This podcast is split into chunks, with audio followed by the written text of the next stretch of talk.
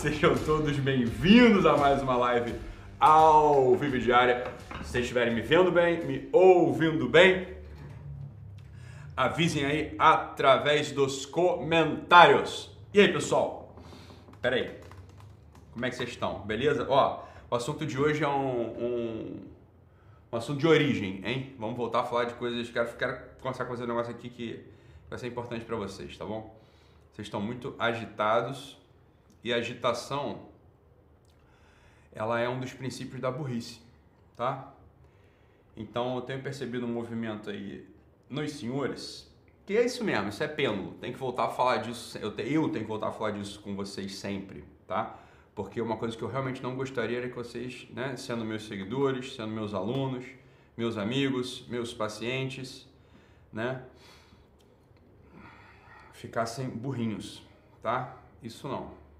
Então, vou precisar falar, vou precisar só uma coisa bem simples, tá? A live de hoje é um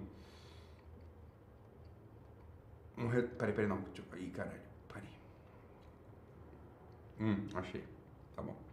É que eu tô abrindo aqui os comentários para eu poder ver os comentários de vocês. Ah, acho que tá. Agora vai.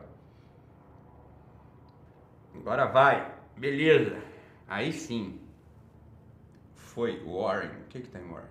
The streaming current bit rate is lower. Ah, paciência. Tá bom. Tudo ótimo, Doc? Tudo ótimo, beleza? Agora tô ouvindo muito bem. Ótimo. Então, Neuza aí com a gente, Guilherme, Bernadette aqui no YouTube. Ótimo, boa. Vamos lá, galera. Então, antes de começar, tava Arno e eu aqui agora chegando às últimas os últimos acertos aqui sobre a minha certificação para terapeutas, ok? E é, é isso aí, tá bom? Então, daqui a pouco eu vou, vou, a gente daqui a pouco a gente vai dar mais informações sobre a minha certificação para terapeutas, para pessoas que atendem a pessoas, né? Gente que atende gente. Vou dar mais informações aí, tá bem? Então a gente está lançando, como vocês sabem, o meu programa de minha certificação. E é isso aí, tá bom? Bora, galera, vamos lá. Queria só falar com vocês uma coisa aqui, ó. Agitação é o princípio da burrice, tá? Então, vamos lá, galera, olha só. Bora, eu... Tem um negócio que, que a gente precisa reposicionar, tá? Temos que voltar, né? voltar, voltar, voltar, voltar. Quantas vezes forem necessárias. A gente vai voltar quantas vezes forem necessárias, tá? Uma coisa que eu não quero é que vocês se tornem pessoas burras, tá? Eu não queria que vocês se tornassem pessoas burras, por um motivo. Porque, olha só, para a gente amar, que é a finalidade da vida, a gente precisa conhecer. E quando a gente se torna burro, a gente conhece menos, ok? A gente se torna pessoas, é, a, gente vai, a gente vai se tornando pessoas diminuídas, por, por definição, né? Então, essa é uma primeira coisa. Então, imagina só que você, num certo momento, se posicionou politicamente. Então, você tem um posicionamento político, qualquer que seja, tá? Na sua, na sua cidade, você tem um posicionamento acerca do prefeito, dos vereadores, no seu estado, você tem um posicionamento acerca do governador, e depois você, na República, você tem um posicionamento acerca do presidente, dos senadores e dos deputados federais, etc. E aí, né, você tem um posicionamento ali, ok? E você acha então que você casou com aquilo. Preste atenção numa coisa, olha só, preste atenção numa coisa. A política, eu estou falando da política aqui, mas não é disso exatamente que eu quero falar. Isso aqui é só um exemplo, ok? Então, sossega o facho. A política é uma dessas coisas que são contingentes, tá? A política é contingente. Preste atenção. A política, ela muda com os tempos. As pessoas, elas fazem a política, as pessoas mudam com, os, com o tempo, com o passar do tempo. Então não há como você ter ali uma identificação, né? Você tem como você se identificar ontologicamente com um partido, você não tem como se identificar ontologicamente com um vereador, você não tem como se identificar ontologicamente com um prefeito, você não tem como você fazer, não tem como isso acontecer, tá? Preste atenção, poucas são as disciplinas, poucas são as áreas do conhecimento humano diante das quais a gente pode ter uma identificação ontológica, ou seja, uma vez que eu vi a verdade, uma vez que eu vi a verdade ou o princípio sobre aquele tema, bem, agora eu não posso mais desver. Agora sim, então eu estou casado, eu estou aderido, eu estou ontologicamente, por assim dizer, fundido. Meu intelecto ele se fundiu com o objeto daquilo que eu estava percebendo. Poucas são as áreas humanas que são assim. Olha só, vou dizer quais são. A teologia é uma delas, a filosofia é uma delas, tá? E pronto. E pronto, olha só. Política, esporte, é, sei lá, opinião sobre que você tenha sobre teu cunhado, sobre tua cunhada, sobre teu irmão, sobre tua mãe, sobre isso, isso muda com o tempo. Isso é normal que mude, é normal que você tenha uma abertura da tua alma para perceber essa, essas realidades do mundo, ok? E se deixar afetar por aquilo. E aos poucos você vai se posicionando na vida prática. Isso é a coisa mais óbvia do mundo.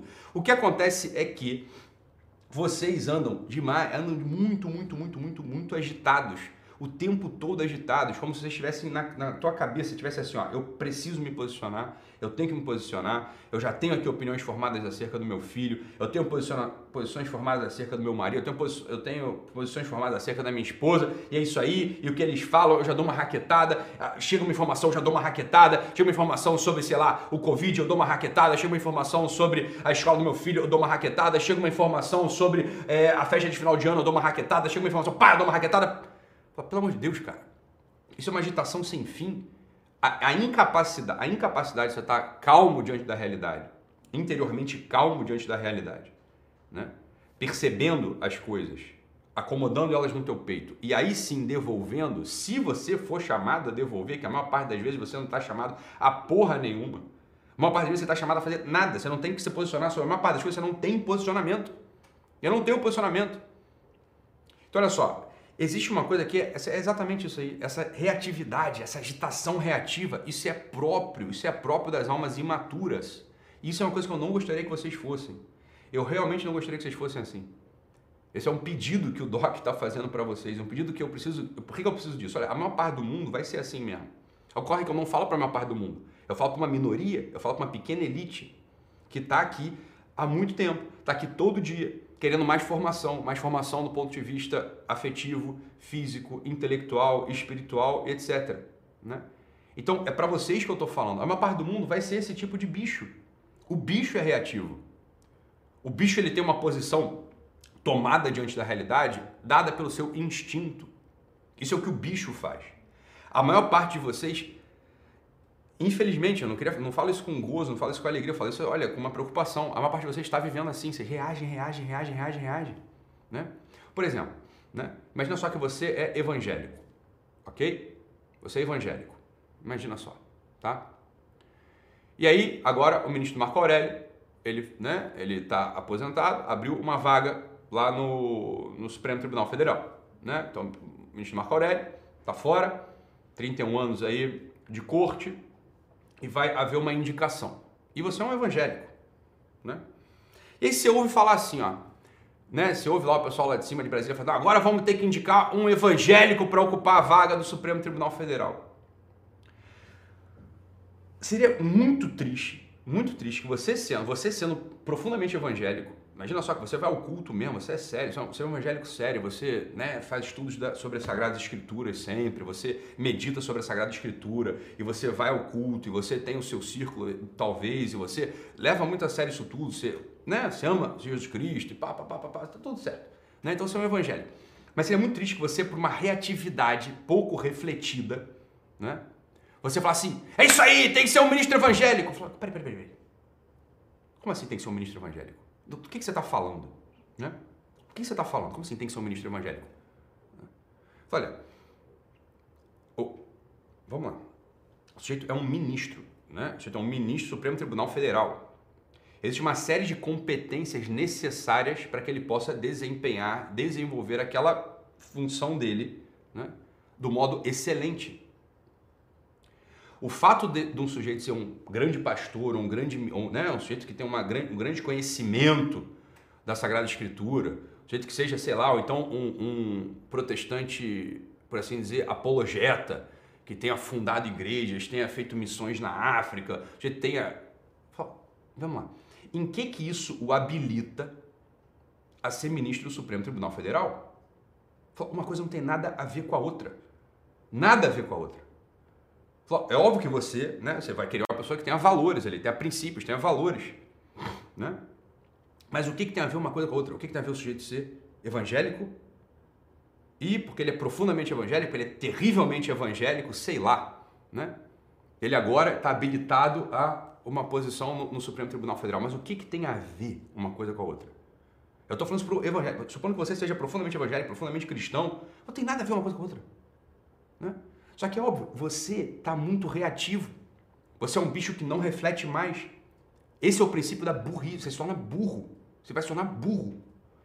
Você se torna uma massa burra. Você perde um pouco do princípio da humanidade ali. Eu falei, eu preciso saber distinguir as coisas. Não é porque eu sou evangélico, eu sou evangélico, só, eu sou evangélico, profundamente evangélico, vou ao culto, como eu disse, faço tudo, papapá, papá. Então é isso aí, tem que ter um evangélico lá.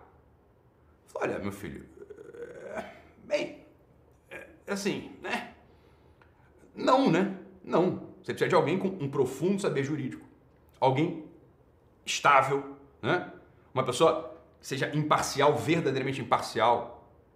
Uma pessoa que tenha também uma capacidade de articulação política monstruosa. Uma pessoa que tem uma preocupação de fato com a lei. Né? Uma pessoa que conheça direito natural profundo e por aí vai. Né? Por quê? Você, tinha que ser, você tem que ser a primeira pessoa a saber o seguinte: olha, eu conheço vários pastores, eu conheço vários. É, que são pessoas falíveis, são humanos, e o fato dele participar de uma religião, isso não é um certificado, isso não é uma medalha de que ele é uma pessoa superior às outras, porra. Ele está tentando fazer algo. É isso que ele está fazendo, está tentando fazer algo. Mas isso é óbvio, porra. Mas é a coisa mais óbvia do mundo. Né? Isso é a coisa mais óbvia do mundo. Mas que isso? Né? Ah, não, alguém profundamente católico. Eu preciso de alguém profundamente católico lá no, no, no, STF. Mas como assim você precisa de alguém profundamente? Isso é coisa absurda. Isso é coisa absurda. Não, você profundamente. Bem, bem. Você tem, tem que ter um profundo saber jurídico. Volto, volto a falar tudo que eu falei, né? Tudo que eu falei como exemplo do evangelho. E volto a falar sobre o, o católico. Essa é a coisa mais óbvia do mundo, né? Agora, o que eu queria com vocês é isso. Eu dei um exemplo, um exemplo, né? Sobre como essa agitação essa agitação, essa, essa agitação em tomar posição, em aderir às coisas que parecem óbvias rapidamente, torna você burro, mas muito burro. E o sujeito burro, ele se torna infantil, ele não é nada mais do que um adolescente. O adolescente é esse sujeito que já parece um adulto, mas ele adere muito rápido à primeira impressão que ele fica e combate com aquela arma, que ele acha que é uma arma eficaz. Isso é próprio dos adolescentes. Hoje, no máximo, no Brasil, a gente tem adolescente. No máximo, a gente tem adolescente. A maior parte das pessoas são criancinhas mesmo. Imaturas e crianças e, e pessoas frágeis demais, mas muito frágeis. Não gostam de ser contrariadas, não podem ser contrariadas em momento algum. Essa, essa ciranda de acusações, né? Mas isso é crime, você está cometendo um crime, mas você é um criminoso. Você não sabe nem o que é lei, não tem ideia do que é crime. A pessoa foi contrariada e não gostou de ser contrariada né? E pronto. E aí a pessoa já diz logo que é um crime. Você quer um crime, você está cometendo um crime, eu vou te processar, isso aqui é um crime. Falei, meu filho, isso aqui é uma palhaçada sem fim. Então, o que eu queria falar com vocês aqui, ó? Queria retomar um conceito, mas retomar um conceito, né? É, pessoal, o chat aqui, por isso que eu tenho que falar isso mesmo, né? Isso aqui, eu, eu tô falando uma coisa que eu vou sentindo pelo chat, o comentário de vocês no chat, né? Aqui, ó, uma, uma galera aqui tá, é uma parte, a maior parte, graças a Deus, a maior parte do meu público realmente é um público enfim, decente, formado e que quer melhorar. Então a maior parte de vocês faz comentários adequados né, no chat. Mas a gente já viu um monte de gente reativo. Ah, Lula, Bolsonaro, reagindo, reagindo, reagindo, reagindo, reagindo. Como queria demonstrar, é ridículo, é isso aí. É, pra, é por isso, é uma preocupação com esse tipo de assunto que eu estou falando. Então, olha só, vamos lá. Voltando ao princípio, voltando ao princípio, queria que vocês refletissem sobre uma coisa que eu vou passar para vocês aqui um passo a passo agora, tá? Queria passar para vocês um passo a passo aqui. De novo, mais uma vez, quem já ouviu, ouça de novo. Quem não ouviu, medite agora pela primeira vez. Que é o seguinte, olha só. Existe uma coisa, existe uma coisa que é assim, ó. Quando você está se comunicando, quando você está ouvindo alguém falar, você sempre tem que ter na cabeça qual que é a função da linguagem, de como que aquela pessoa está falando aquilo, como você está falando aquilo, como você está entendendo aquilo. Eu vou explicar, tá? Então, olha só. Pode ser que alguém esteja simplesmente falando algo sem nenhuma precisão. Ela tá falando, você pode estar falando aquilo sem nenhuma precisão. As pessoas podem estar falando coisas sem nenhuma precisão. Há nenhuma precisão. Por exemplo, aqui, ó. O Juan Lavigne acabou de escrever aqui uma coisa no chat. Ele escreveu assim, ó. Lula livre. Né? Lula livre. Você tem que entender assim, ó. Lula livre. Bem, o que ele está querendo dizer? Porque o Lula já está livre, né? O Lula já está solto. Ficou preso um período de tempo Né? Então o Lula já está solto. Então, assim, o que é o Lula livre? O Lula já está solto. O que ele está falando com isso? Né? Vamos lá. O Juan Lavini, quando escreve Lula livre aqui no chat do, do, do YouTube, o que ele está querendo dizer? Ele está de modo muito impreciso, muito impreciso. Ele está querendo comunicar, comunicar um movimento que aparece no peito e na cabeça dele. É um movimento absolutamente impreciso, não há nenhuma precisão na comunicação desse jovem aqui. Não, não, tranquilo, beleza, tá, tá bom, Juan, vamos lá, beleza. Né? Tá comunicando algo muito impreciso no peito dele. Né? Ele falou aqui que estava brincando, não tem problema, Juan, beleza, mas supõe, alguém poderia ter escrito isso sem estar tá brincando, você concorda, Juan? Né? Eu não sei, eu peguei aqui o teu, né, o teu exemplo, né? Então fica tranquilo. Não, tudo bem, tudo bem que é mentira. Eu já entendi que você. Mas tudo bem, mas alguém poderia ter escrito Lula livre, né? A Vera, né, de verdade, escrito Lula livre. O que a pessoa estaria comunicando? Estaria comunicando um movimento muito impreciso do peito dela, porque o Lula já está livre. E a gente vê um monte de gente escrevendo Lula livre. Né? Isso virou um tipo de grito de guerra. Um grito de guerra que não comunica a precisão do que você está querendo comunicar. Do mesmo jeito, alguém que de, de falasse o contrário, né? Falasse o contrário, falasse assim, viva Bolsonaro! É, mas bem, o que, que é o seguinte, olha, eu disse lá no início, no início da comunicação dessa live, eu falei, eu não estou falando sobre política, eu estou falando apenas sobre um exemplo, é só um exemplo, né? Eu comecei a falar sobre, por exemplo, como as pessoas falam com filho, marido, esposa, etc. Aí eu peguei um exemplo, por exemplo, da política. Uma série de pessoas, né? Vai começar, Bolsonaro, Lula, Bolsonaro, Lula, Bolsonaro, Lula. Fora, calma aí, meu filho. Eu não estava falando disso, né? Eu estou dando um exemplo sobre a reatividade, eu estou dando um exemplo sobre a burrice, eu estou dando um exemplo sobre a imprecisão da comunicação. E eu estava querendo dizer o seguinte, olha, eu não quero que os meus seguidores, os meus alunos, né, os meus pacientes sejam esse tipo de gente. Porque isso leva à infelicidade no fundo. Por que, que leva à infelicidade? Porque a burrice é uma das causas do desamor. A burrice é uma das causas da falta de amor, porque é óbvio. A gente só pode amar aquilo que a gente conhece. Se a gente conhece pouco, a gente ama pouco. Isso é a coisa mais óbvia do mundo, você concorda? Né? Pronto. Então, olha só. Essa primeira, primeira camada da linguagem é o que se chama de linguagem poética. É assim, ó, eu estou tentando estabilizar de modo ainda muito impreciso, é uma tentativa de estabilização imprecisa daquilo que se passa no meu peito. Não é uma grande precisão, é uma tentativa. E tanto será melhor a tal da linguagem poética quanto mais precisa for a comunicação do que está no teu peito. Né? Depois, né? Depois, o sujeito, ele começa, isso aí já é a segunda, segunda, ó, segunda função. O sujeito ele começa, ele já sai um pouco só dessa expressão, essa expressão ainda indistinta, essa expressão bruta, essa expressão ignorante. Ele começa a entender o seguinte, olha, meu Deus, se eu só reajo, e é aqui que eu queria que vocês caíssem, é isso aqui que eu queria que vocês prestassem atenção agora. Se eu só me comunico assim, né? reagindo, reagindo, reagindo, e refletido, reagindo de modo irrefletido. Eu me, eu me assemelho muito a um cachorro, a um bicho. Né? Cachorro tem sua função, cachorro morde, cachorro defende, a gente até gosta de cachorro, mas olha, a gente foi feito para uma coisa que é um pouco maior. Ontem eu comecei a assistir a série Dom, né? É, produzida, série brasileira, série nacional, produzida aqui pela Conspira. Falei, ah, vamos, vou assistir aqui, né? Série Dom, né? Lá do Pedro, Pedro Dom, etc. Estou gostando bastante da série, né? E uma coisa que não, não tem como a gente não perceber são os diálogos de família, que eu acho muito, muito adequado aquilo ali. Aqueles diálogos de família, eles são muito adequados. Diálogos de família representados pela Globo, representados por novelas ou por séries nacionais, são muito, muito precisos. Repare repara, tenta reparar assim, ó, tenta reparar nos diálogos de família que acontecem em novela. Eu não tenho mais oportunidade de assistir novela, né? Não consigo mais assistir novela. Não tenho tempo, não, não tenho nem Globo, não sei nem como ligar. Se eu quiser assistir a novela, não sei nem como fazer hoje em dia. Mas enfim, né? Mas série, seriado nacional. Você vai ouvir os diálogos de família, ouça com um pouco de atenção. Você vai notar um grande incômodo quando a gente assiste aquilo. Tá, tá na, não tá na Netflix, não, tá na Amazon. O, o Dom, né? A série Dom. Falou, olha, vamos, olha aqui, olha só, por exemplo, aqui, ó, Luana, acabou de responder assim, ó, novela é baboseira. Falou, não, minha filha, mas eu tô falando exatamente isso, entende? Então, essa, essa reação que você teve agora, Luana Coelho, é uma reação disso que eu tô falando, uma reação, olha, de um bicho. né? Você não consegue ouvir o que eu estou falando. Falei, eu, justa, eu justamente estou falando isso. Olha, os diálogos de novela, os diálogos da série Dom, eles são excelentes justamente para mostrar uma histeria, uma hiperreatividade dos diálogos e das falas das pessoas aqui. Uma incapacidade profunda de conseguir olhar a situação, dar atenção à situação, né? Ficar atento à coisa, né? Peraí, cara, você vai você chega gritando, chega, você já chega gritando num diálogo com outra pessoa.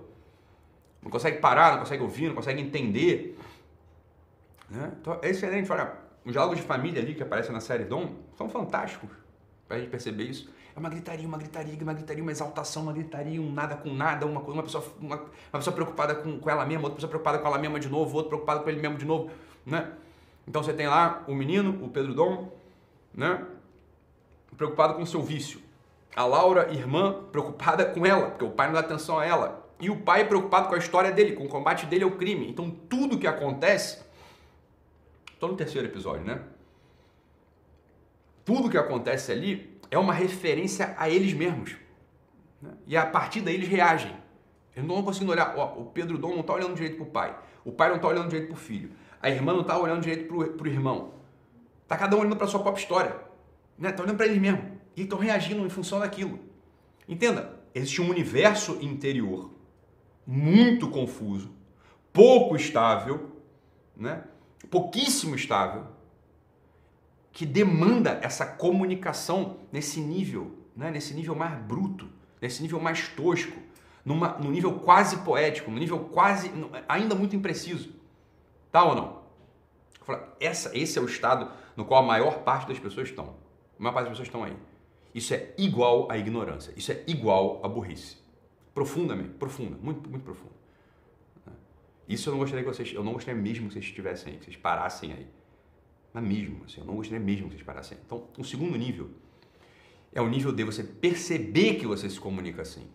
Eu me comunico assim. Comunicação para mim é isso. Poxa, então não é isso que é comunicação? Eu falo, não. Comunicação não é isso. A comunicação é, olha, eu tenho que conseguir articular essas duas impressões. Olha, eu confronto uma impressão do meu peito com a impressão do peito do outro eu acho muito esquisito que as pessoas, né? Vamos lá, vamos voltar para a coisa política. Eu acho muito esquisito que as pessoas ditas de direita, por exemplo, os bolsonaristas, por exemplo, né? Eles não parem para assistir a produção, a percepção do lado oposto, né? Então vão ficar ouvindo apenas, sei lá, esse pessoal de direita aí, vão ficar ouvindo apenas é, galera que produz conteúdo de direita e nunca ouve o pessoal da esquerda. Isso é, isso é muito louco, isso não entra na minha cabeça uma pessoa madura, uma pessoa que de fato quer alguma coisa da vida, isso é absurdo, isso é burrice. Isso no fundo, no fundo, no fundo, isso é burrice. E o outro lado também, o pessoal de esquerda, que não consegue parar com calma para ouvir as pessoas de direita falando. Olha, deixa eu ouvir o que esse cara está falando aqui. Né? Não quero nem concordar, não. Eu quero entender como é possível. Eu quero entender de onde é possível surgir essa percepção dentro do peito dele, porque eu não tenho isso. Você está entendendo ou não? Eu espontaneamente, eu não tenho essa percepção. Eu espontaneamente, eu não, não percebo assim, eu não sinto assim, eu não consigo me expressar assim, mas olha, a metade das pessoas que eu conheço sentem, percebem e se expressam assim. Então calma, deixa eu perceber aqui o que está acontecendo. Você está entendendo ou não o que eu estou falando? Se você não tem essa capacidade, uma capacidade real de parar para ouvir o outro lado, ouvir o outro lado, entendendo de onde vem, de onde está vindo essa, essa produção interior dele. De onde está vindo a produção dele? Então, como que o sujeito chega a, a, pensar, a agir, a, a, sentir a partir daquilo? Você não consegue, você não tem essa capacidade, você não tem essa capacidade, meu filho. Você ainda é um animal. Você é um animalzinho. Você é burro. Né? Então é evidente que alguém de direita tem a obrigação humana, a obrigação humana de parar para ouvir o outro lado. Ouvir com calma. Né? Vamos ouvir o que o sujeito está falando, porra. Com calma. Né? Eu vou ouvir aqui, ó. Pá. Ah, tá, entendi. Entendi. Pá, pá, pá, né? Esse, esse debate todo da CPI, do Covid. Olha, eu estudei esse assunto. Estudei esse assunto nos artigos, na prática, conversei com todos os lados. Óbvio, né? Fui ver a CPI. Falei, olha, é extraordinário. Então o pessoal ficou brabo, muita gente ficou braba comigo, porque teve uma hora, teve lá uma. Minha equipe mesmo, a minha equipe fez um texto, ela não entendeu. E eu fiquei, falei, olha, opa, peraí, eu apaguei a coisa da equipe, porque a minha equipe é, publicou, a minha equipe escreveu um textozinho e publicou no feed, né? Como fosse, ó, nesses tempos de CPI, não sei o que, não sei o que, um absurdo o que fizeram com uma médica que foi. A minha equipe escreveu a mesma coisa que a Globo News escreve. Eu falei, não é possível. Vamos lá, três passos atrás, vou ter que ir lá, vamos ter que formar eles de novo. Eles estão muito acelerados, estão muito agitados, estão pouco atentos. Não, eu jamais falarei isso e eu não falei isso. Não sei se vocês lembram. Foi quando a doutora Anise foi à CPI e aí aqueles senadores falaram sobre ela, né? Falaram, ah, começaram a implicar, implicar, implicar, implicar, beleza? Depois o presidente do CFM foi e fez um comunicado sobre isso tudo, né? Não sei se vocês lembram disso, tá? Acabou de acontecer, pelo amor de Deus, né? Também vocês não lembram. Acabou de acontecer. Aí minha equipe foi e eu gravei uma aula sobre isso. Mas minha equipe acho que não ouviu também, meus redatores não ouviram e escreveram assim, escreveram assim, não, num tempo onde senadores humilham médicos, a gente precisa se posicionar, papapá, assina Guerrilha Way. Eu olhei aqui e opa, opa, pera, pera, psh, apaguei. E mandei uma mensagem, falei, opa, pessoal, calma aí. Né? Vocês não ouviram o que eu falei e pelo amor de Deus, essa altura do campeonato, vocês caírem nisso, vocês estão igual, vocês estão igual bicho também. Não pode? Falei, calma aí. O que aconteceu foi o seguinte: você tem que parar para ouvir aquilo com toda a tranquilidade do mundo. Calma, presta atenção. A doutora Anise foi de fato muito despreparada para a CPI. Mas muito despreparada. Né? É evidente que ela seria humilhada, como ela de fato foi. Ela foi despreparada do ponto de vista técnico? Não sei. Isso eu não consigo julgar. Não, não sei. Porque nem deu para aparecer a capacidade técnica ali. Ela foi despreparada, evidentemente, do ponto de vista retórico, da oratória. Como que alguém vai para uma CPI, né? do modo como ela foi, achando que são amiguinhos que vão ouvi-la tranquilamente. Né? Bem, se encolheu, risinhos, é, não sabia coisas e, e, e, pediu permissão, e pediu desculpa. Eu falei, olha que ela, obviamente ela foi despreparada e é evidente que ela vai ser humilhada. Deixa eu dizer uma coisa? Bem, olha, ela pediu. Obviamente ela pediu. Né? Essa, esse é o, isso é a CPI. Isso é a CPI. Uma pessoa que não tem a capacidade de chegar lá e enquadrar os senadores no início, de cara. Foi a preparação para CPI, por exemplo. Isso é media training, porra. Né? Preparação para CPI. Acho esquisito que não tenham falado isso com a doutora Anise, esquisito que ela não saiba disso. Em primeiro lugar, você tem que saber, você tem que saber poucas coisas para você detonar no lugar desse. Primeiro, você tem que saber datas e nomes, tá? Então, a arte do dropping names se ela começasse a falar dos pesquisadores dos artigos, ela tinha que pegar todos os artigos. Quais são os artigos que o pessoal da CPI está falando? Eram três ou quatro, eram muito poucos. Ela pega aqueles artigos e ela vai dar uma olhada. Ela vai ver a história dos autores dos artigos e quais são as universidades nos quais eles pertencem. Isso é o que ela tinha que ter feito. Né? Então, quando o senador começa a apertar, ela começa a mandar dropping names. Você sabe que o John não sei das contas, que o Stuart não sei o que lá, que o James não sei o que. que... O senador se encolhe. Né? E datas. Não, porque em 13 de março de não sei o que, esse artigo ele foi revisado. Acabou. Então a pessoa que não tenha feito esse preparo, ela não está apta a participar de uma ciranda pública. Eu estou ensinando como faz. É assim que faz. Então é evidente que a gente não pode chegar e falar assim, ah, coitadinha da, da doutora Anis. Não, coitadinha não. Despreparada, prestou um desserviço, né? Porque se alguém levanta a bandeira, não, eu tenho uma bandeira aqui, e a pessoa está despreparada e vai expor a defesa a essa bandeira de modo despreparado, ela causa um desserviço para a causa, ela causa um desserviço para o defensor daquela bandeira. Então, evidentemente, ela é culpada. Né? Depois, os senadores. Mesma coisa, uma ciranda, uma bobeirada sem fim, totalmente despreparados, não sabiam o que estavam falando. Aí era só retórica mesmo, era uma bobeira. Né? Então você também não pode defendê-los, tem que acusar. Então, você tem que, tem que, dar um, tem que acusar a doutora Anise, tem que acusar o senador. Depois o presidente do CFM Mesma coisa. Fez uma defesa politicaça, sem querer se comprometer com lado nenhum, quase botou a doutora Anise na fogueira. Não, porque eu não vou me pronunciar sobre o que ela pensa, sobre o que ela não sei o que, sobre o que ela... Mas nós somos a voz dos médicos nesse Brasil, e os médicos não sei o que. Falar, tá fazendo política numa... Tá, ele tá fazendo política de Ele tá fazendo política. Né? Ele não está preocupado nem com o paciente, nem com os médicos. Ele está preocupado com o cargo dele. Porque, obviamente, o que ele fala ali no, no na expressão oral dele, no vídeo que ele grava, uma loucura. Ele fala como se os médicos estivessem todos unidos e fossem médicos. Não, os médicos estão completamente rachados, completamente rachado, não tem unidade nenhuma ali. Né? Não tem unidade nenhuma, ele não é porta-voz de coisíssima alguma. Metade dos médicos do Brasil odeiam ele, outra metade nem sabe quem ele é. Então, obviamente, ele está fazendo política. Então foi isso que eu falei. Olha, eu fui e ataquei e acusei os três. E aí minha equipe veio e se posicionou do lado da Nise. Falei, como pode fazer isso? Pode fazer porque está desatento, muito desatento. Aquilo é uma bobeira sem fim. Foi um, foi um circo para todos os lados. Um circo para todos os lados. Então entendo o que é uma. Ó, segundo nível da atenção. Então, o primeiro nível da atenção é eu estou atento só a mim. Eu estou expressando coisas no meu peito. Expressando coisas no meu peito. Que é o que a maior parte das pessoas fazem. O segundo nível é calma. Eu preciso entender como alguém do outro lado, alguém que, alguém que não pensa, não sente, não vê o mundo como eu, o que, que chega a fazer com que esse sujeito, genuinamente, hein, não é acusando, não é julgando, ó, o que acontece mesmo no peito dele? Por que, que alguém vê o mundo assim? Então isso é, um, isso é uma meditação, você precisa ver como é que essas pessoas agem, como é que elas falam. Uma vez que você faz isso, você confronta, aí você reconfronta, você faz um confronto novamente. Ok, você vai fazer um confronto de novo. Ah, tem coisas que de fato estão no meu peito e que eu não estava percebendo, mas que eu poderia sentir o mundo assim mesmo. Eu poderia perceber o mundo assim. Uma, outras coisas, olha, ah, entendi porque que ele sente o mundo assim, porque tá faltando nele uma percepção que eu tenho. Se ele tivesse essa percepção, ele não estaria agindo assim. Esse é o confronto, né? É um confronto de ganho. Você sempre está ganhando quando você faz isso. O teu mundo interior ele vai se tornando muito mais sólido, muito mais sólido. Você começa a ter pela primeira vez o motivo dos teus valores, o motivo das tuas crenças, porra. O sujeito que não saiba fazer essa articulação, essa articulação retórica, finalmente a articulação dialética, dentro do seu peito, do ponto de vista psicológico, ele se torna fraco, é uma pessoa fraca. E só então, só depois que você fez tudo isso, por exemplo, um dia eu estava tendo uma discussão sobre outro assunto, que é o assunto dos gamers. Nossa, discussão em família, só o assunto dos gamers.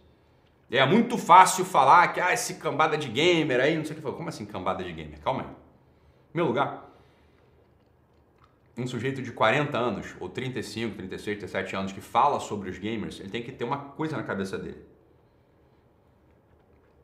De que jogo eu estou falando? Quando eu falo mal, né, uma mãe ou um pedagogo, um formador de opinião, tá falando sobre essa comunidade dos gamers. Opa, peraí, cara, né? Porque um sujeito cringe desses, um sujeito de 35 anos, 36, né, 40 anos, ele não pode ter na cabeça dele que o que essa comunidade gamer faz é ficar como se ele estivesse no Tetris, né? Porque a experiência que o sujeito de 40 anos tem de joguinho é, não, tô no Tetris, eu vou cagar, né? Enquanto eu tô cagando, eu passo meu tempo jogando Tetris, jogando joguinho, né? no celularzinho. Aí o pessoal pensa, não, isso aqui é estúpido, como é que eu vou perder meu dia inteiro fazendo isso? Em primeiro lugar, o fenômeno gamer não é esse. Fenômeno gamer é existe uma rede, eles estão todos conectados, vocês ficam falando em outros idiomas, falam inglês, formam, time, formam times. Um depende do outro, né? Então, aquele moleque de 16 anos, que ele é estranho, esquisito, não tem muitas habilidades sociais e tal, ele é desprezado no colégio, ninguém liga para ele, ele é humilhado pela, pela, pela direção, humilhado pelos amigos, humilhado pelas garotas, ninguém quer saber dele, que ele é estranho, ele é esquisito, né? Ele não tem skills, ele não tem, né? Bem, lá no universo gamer, lá no universo gamer, o nego conta com ele, porra. O cara faz parte de um time, ele consegue dar headshot, ele faz diferença para a equipe, faz diferença para o time, o time fala com ele, o sujeito que está por cima, né? O manager lá, o coordenador do grupo, porra, o elogia e agradece, celebra. E depois esse moleque que no colégio tem um universo completamente restrito, lá no universo game ele está falando inglês, está começando a aprender italiano, ele começa a falar com uma garota que começa a gostar dele, eles começam, né? Ele começa a, a ter uma afetividade aberta. Tá? Bem, e dependendo do tipo de jogo que ele jogue, o sujeito começa a conhecer tudo sobre a história da guerra, conhece sobre armamento, ou então ele conhece sobre a mitologia, sei lá, do, do, do, do dos gregos.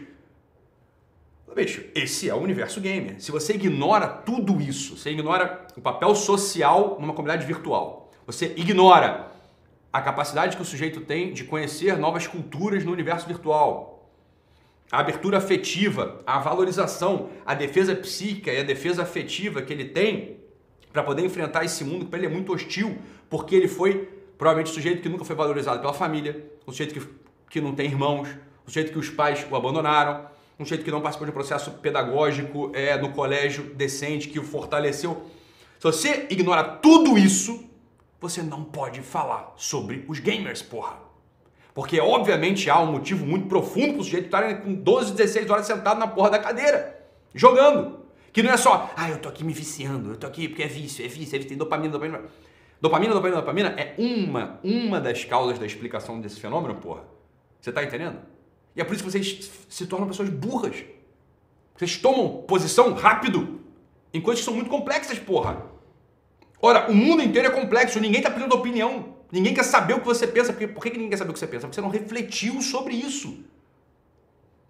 E você se você fica burro, você fala merda, né? Você se torna uma pessoa desprezível, ninguém mais quer ouvir e você fica só unido naquele teu guetozinho que pensa as mesmas merdas que você. Né? É isso, cara. Então, só, política. Eu estou dando vários exemplos aqui. Eu podia ficar aqui a tarde inteira dando exemplo para vocês de como. Como vocês são burros. E como que a burrice leva à infelicidade.